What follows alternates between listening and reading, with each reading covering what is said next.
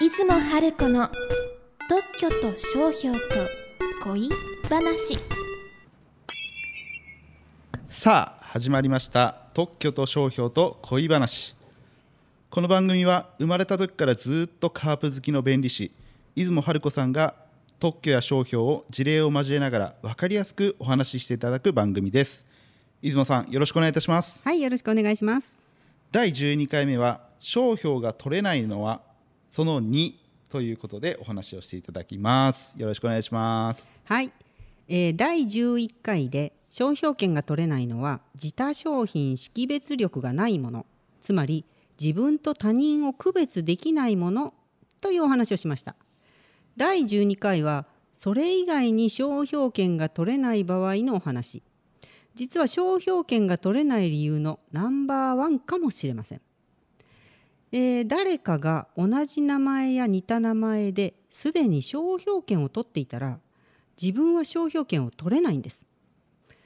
ではどうやって同じかどうか似てるかどうかを決めるのか特許庁はちゃんとしたルールを決めているんです。結構細かくね。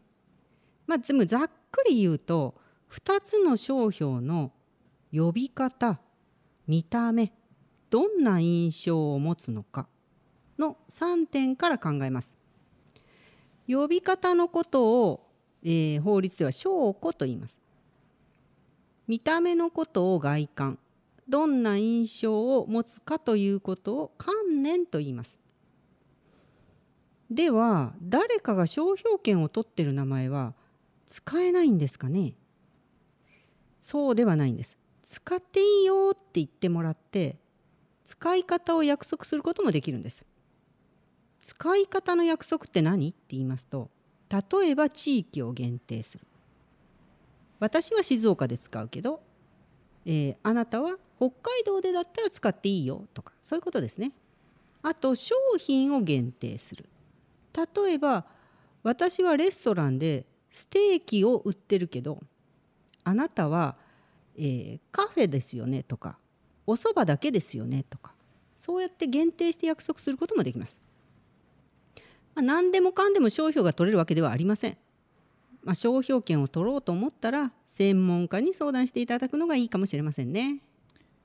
ありがとうございます。じゃあまずは出雲さんにご相談さねしていただければと思います。はい、それでは最後に今日の恋話をお願いします。はいえー始まりの鐘が鳴るって聞いて石滝さん何か思い出しますか？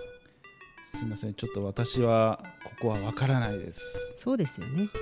えーっとまあ、カープファンの私はもちろんカープの内野手菊池涼介選手の応援歌の歌い出しを思い出すんですね石崎さん菊池選手と応援歌の説明お願いしますはい、まあ菊池選手は本当にねセカンド、まあ二塁手ということで守備の、えースペシャリスト。もうほんでも足も速くバッティングもいい。ね。あの冬は伊原球場でキャンプをするという。そうですね。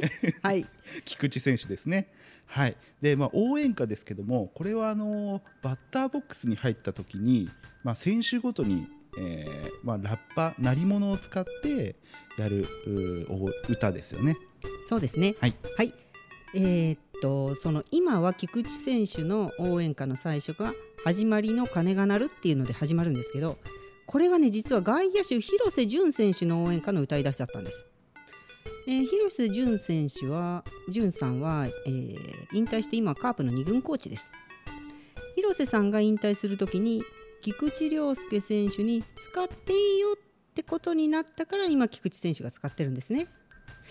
さっき商標権も使っていいよってなったら使えるっていう話とリンクしましたね。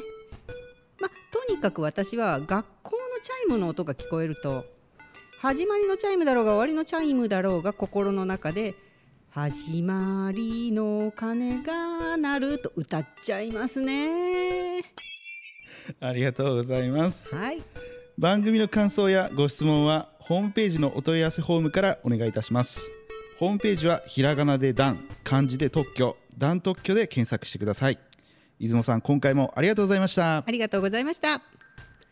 次回お耳を拝借するまでごきげんよう。